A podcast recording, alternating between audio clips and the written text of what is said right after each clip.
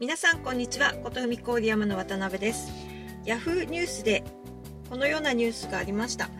経産省主導でソニーと台湾 TSMC が半導体合弁構想熊本に1兆円新工場というタイトルです。TSMC とソニーは経産省の主導により TSMC 主体の合弁会社を作りソニーの熊本工場の敷地内で半導体を生産すると発表しました。巨額の補助金を注ぐ見込みです。この Yahoo の記事を読んでみますとこんなことも書いてあります。TSMC はいろいろな支援措置がないと日本に進出できない。他方で外国企業が日本に来て全てブラックボックスでやられても大胆な支援はできない。政府は現在さまざまな可能性を追求している政府関係者、まあ、日本の企業を育てましょうという話は一切ないんですよね。深田萌さんが指摘していましたが TSMC を日本に誘致することで日本にどんな利益があるのかな？何もないって。日本にとって何の利益もない外国企業をお金を出して誘致することにどんな意味があるのでしょうか。産業の米と言われている半導体技術日本の最先端技術を C 国共産党とつながっているとアメリカメディアや議員さんが指摘している台湾企業 TSMC にお金を払って差し上げることが日本の国益につながるのでしょうか。日本の最先端技術で作られたミサイルが C 国から日本に向けて発射される。そんな未来を呼び込みたいですか？政治家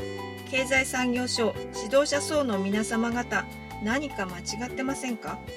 私たち日本国民の安全を考えていますか？さて情報筋の話によりますと政治家と経産省は何が何でも半導体技術を TSMC に移したい。その意思を鮮明にしています。あれがダメならこの方法でといった具合に。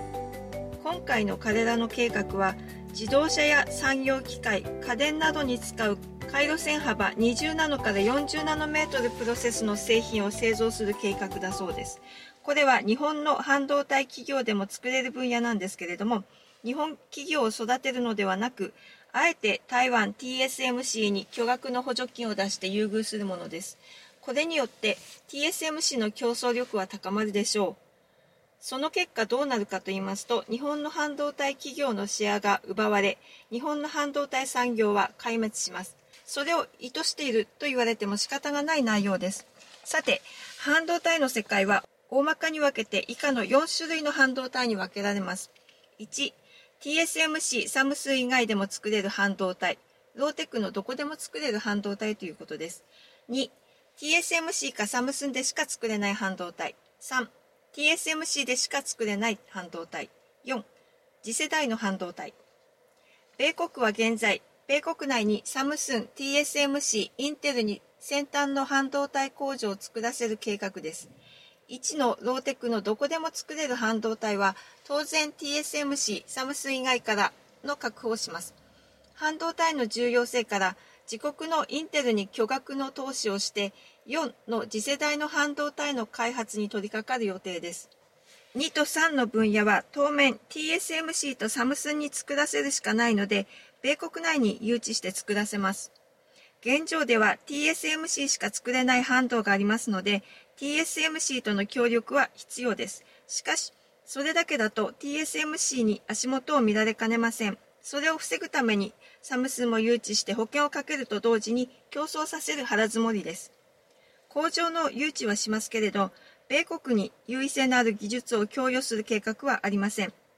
そこが日本と決定的に異なる点で、あくまでも米国の利益を追求しています。翻って日本を見てみますと、まず1の TSMC、サムスン以外でも作れる半導体ですが、このローテクの分野、日本のルネサスで作れる半導体をですね、経産省主導で TSMC を誘致して熊本のソニーの敷地内で作らせることを発表しました。1兆円規模の投資額です。これで日本の半導体企業が打撃を受けないということはありますでしょうか？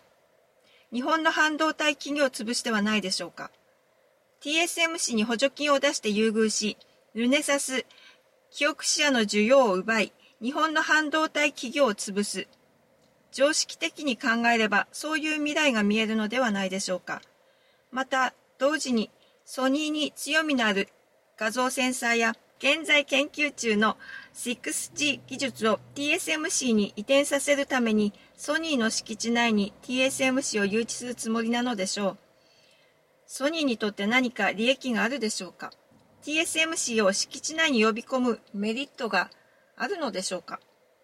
いわゆる中共はハーウェイでもそうですけど、日本の技術を盗むときには技術協力という美名のもとに行動を起こしています。日本の研究所の近くに事務所や工場を作ったりするのも上等手段で、例えば日本企業の従業員がお昼を食べている喫茶店で彼らの話を盗み聞きしたり接触したりっていう話もよく聞きます。TSMC は私たちがイメージしている台湾の心を持った企業ではないのではないかと私は感じています。中共の息がかかっているというか、文化は大陸のものではないかこのローテクの分野で日本のルネサス、記憶視野の視野を維持することは日本にとってはとても大切なことです。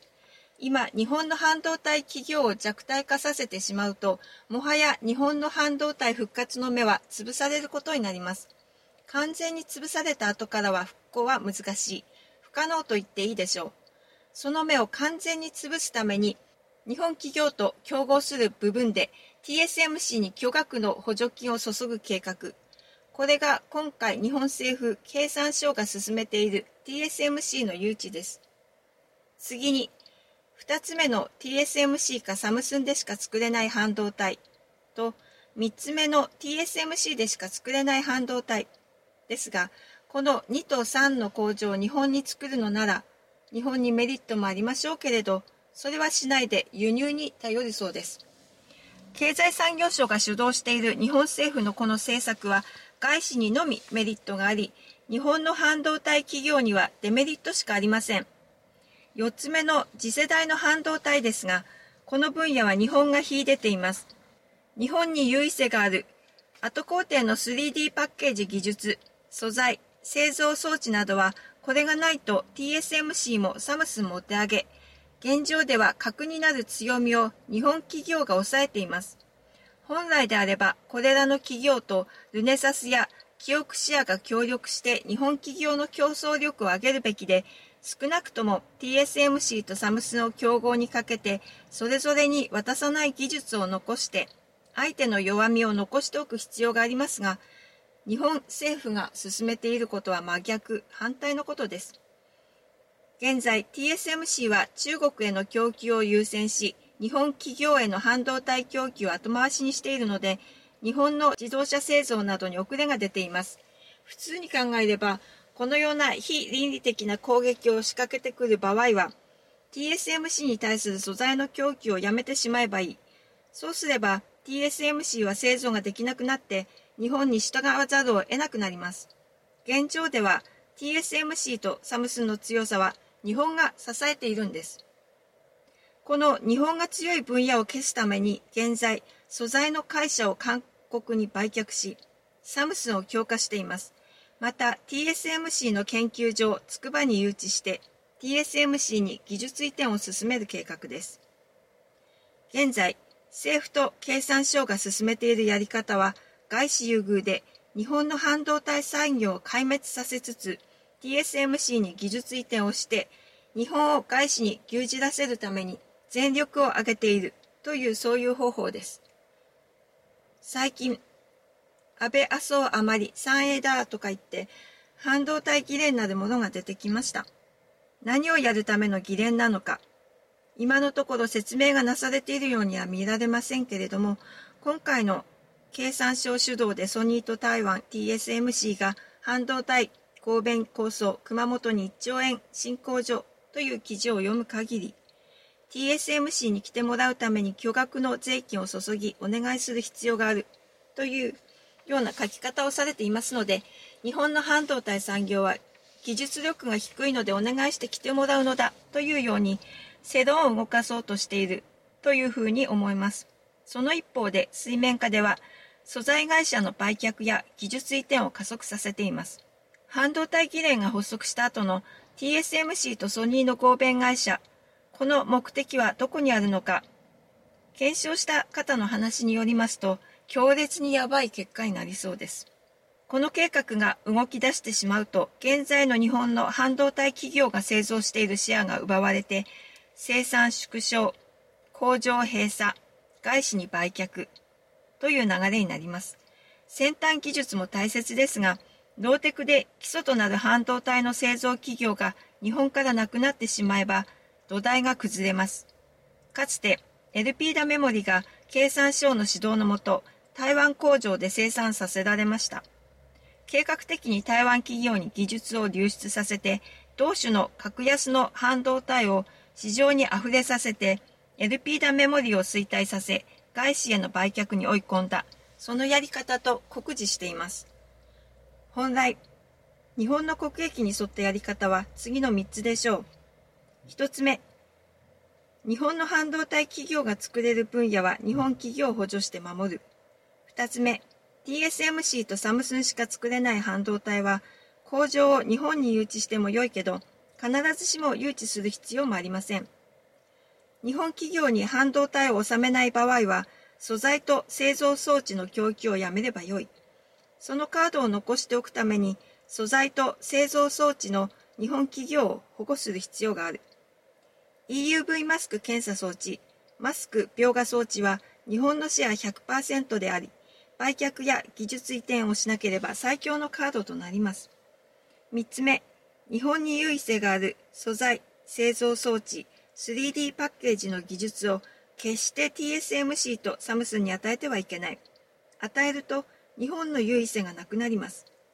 たったこれだけのことをすればよく、現状では日本が半導体市場の鍵を握っていますので、素材の供給をやめれば、世界の半導体を調整できる位置にいます。日本に逆らうなら素材の供給をやめればいい。たったそれだけのことなのです。日本政府と経産省がやっていることは、この3点の正反対のことであり、全力で日本の半導体産業の強みを外資に移転させて壊滅させ、自ら外資に支配されるための政策を打ち続けています。このようなことが許されていいはずはないと思うんです。今回お話ししたような内容が、もしも誤解であるなら、誤解であると、政治家の方、経産省の方、説明していただきたいと思います。半導体議連の方、きちんと私たち国民に向けて説明してください。最近の日本政府のやり方は本当に日本を売りまくってます。私たちの安全が日に日に損なわれていっています。どうぞきちんと国民に向けて説明をしていただきたいと思います。それでは今回はここまでです。チャンネル登録もどうぞよろしくお願いいたします。ありがとうございました。それではまた。